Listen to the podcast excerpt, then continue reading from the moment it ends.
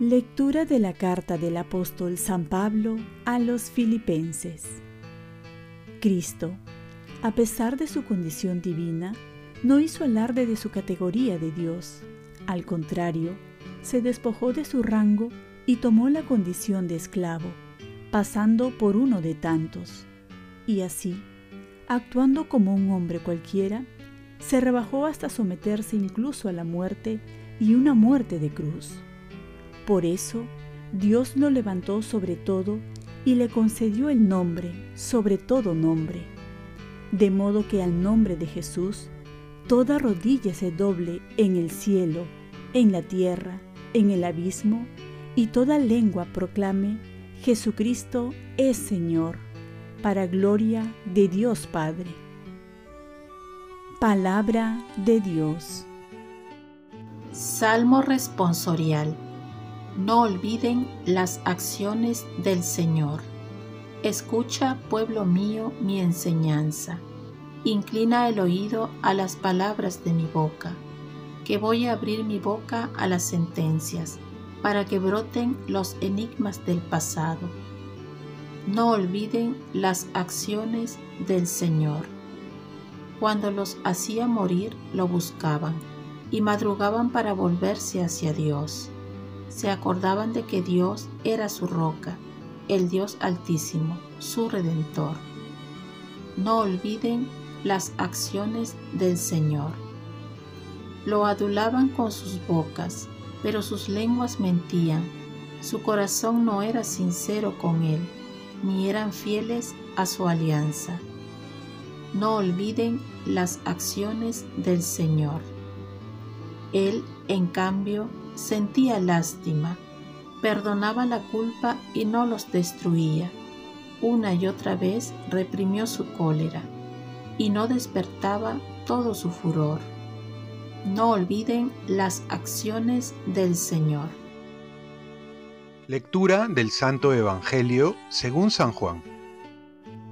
En aquel tiempo, dijo Jesús a Nicodemo, Nadie ha subido al cielo sino el que bajó del cielo el Hijo del Hombre. Lo mismo que Moisés elevó la serpiente en el desierto, así tiene que ser elevado el Hijo del Hombre, para que todo el que cree en él tenga vida eterna. Tanto amó Dios al mundo que entregó a su Hijo único para que no perezca ninguno de los que creen en él, sino que tengan vida eterna. Porque Dios no mandó su Hijo al mundo para condenar al mundo, sino para que el mundo se salve por él. Palabra del Señor. Paz y bien. Entregó a su Hijo por ti para que vivas para siempre por Él.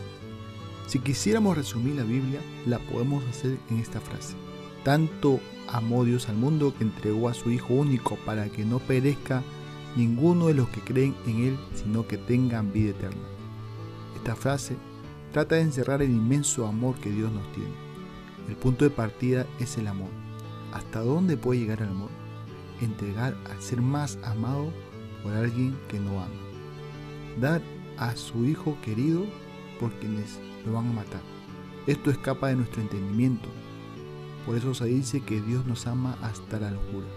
O también que está locamente enamorado de nosotros.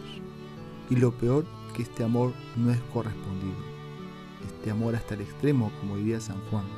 Nos amó hasta el extremo. Y San Francisco de Asís pasaba por las calles con lágrimas en los ojos diciendo, el amor no es amado.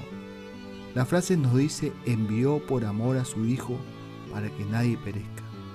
Es decir, nadie muera de amor. Nadie se condene, porque Dios quiere que todos se salven, sabiendo que lo hemos rechazado.